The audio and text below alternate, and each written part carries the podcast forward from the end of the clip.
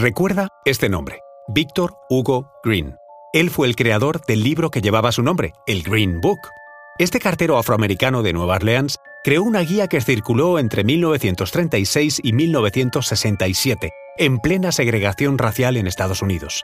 Allí indicaban hoteles, restaurantes, bares y estaciones de servicio que sí atendían a afroestadounidenses y en los que, además, no correrían peligro. A este cartero, nacido en 1892 en el barrio de Harlem, en Nueva York, se le ocurrió la idea de recopilar estos datos con ayuda de otros empleados del servicio postal que trabajaban con él. Poco a poco, esta guía se fue haciendo más completa y se extendió desde Nueva York a todo el territorio de Estados Unidos. Descubrimos los enigmas ancestrales en torno a la muerte, las escenas de los crímenes, sacrificios y suicidios que se cometieron en la antigüedad y que gracias a un proceso de momificación nos han llegado hasta el presente. Arqueología de la Muerte, estreno el 18 de marzo en el canal National Geographic.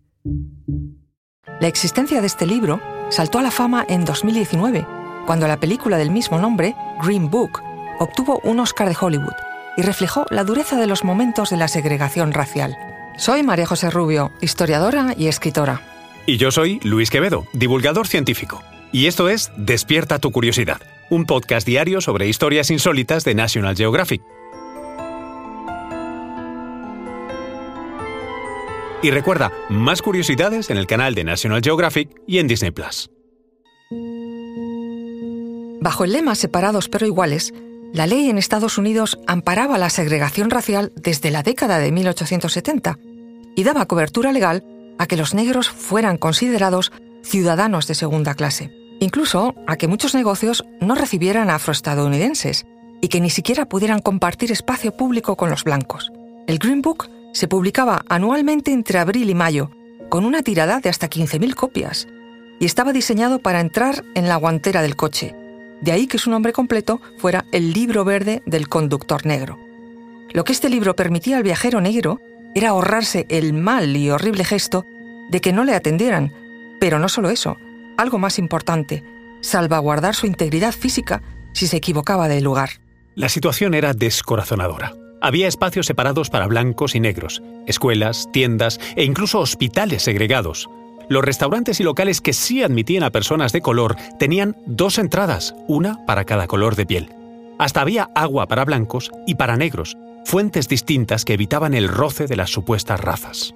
Y la cosa no acababa ahí. En el transporte público, los negros tenían asignadas unas filas de asientos determinadas, que solían estar al final del autobús. Fue una mujer negra, la activista Rosa Parks, quien se negó en 1955 a ceder su asiento en un autobús de Alabama a un joven blanco que acababa de subir. Fue arrestada y encarcelada por ello, pero fue uno de los capítulos más importantes en la lucha por los derechos civiles, que inmediatamente encontró seguimiento en el conocido activista Martin Luther King, que secundó la protesta de Rosa Parks. Las situaciones más tensas se vivieron en el sur de Estados Unidos, donde una importante y secular tradición esclavista era el combustible de grupos violentos y racistas como el Ku Klux Klan o el KKK, un grupo de odio supremacista blanco estadounidense organizado desde el siglo XIX como sociedad secreta que contaba con la complicidad de algunas autoridades. Hace solamente 58 años, en 1964, una imagen aterradora dio la vuelta al mundo. En ella, un hombre blanco arroja ácido al agua de una piscina en un motel de la ciudad de San Agustín, en Florida, mientras unas mujeres negras nadan en ella. Por supuesto, los negros tenían prohibido el baño en ese establecimiento.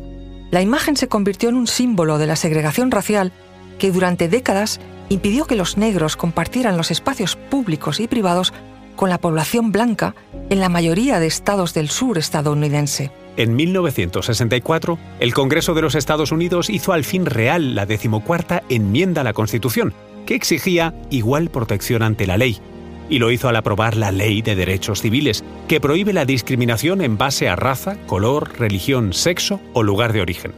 Muchas cosas han cambiado desde entonces. El libro verde para negros de Víctor Hugo Green ya no existe, aunque aún no podemos decir completamente lo mismo del racismo.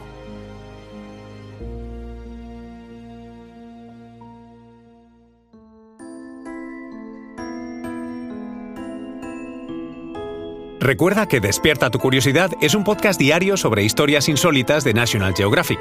Disfruta de más curiosidades en el canal de National Geographic y en Disney Plus. Y no olvides suscribirte al podcast y darle al like si has disfrutado con nuestras historias.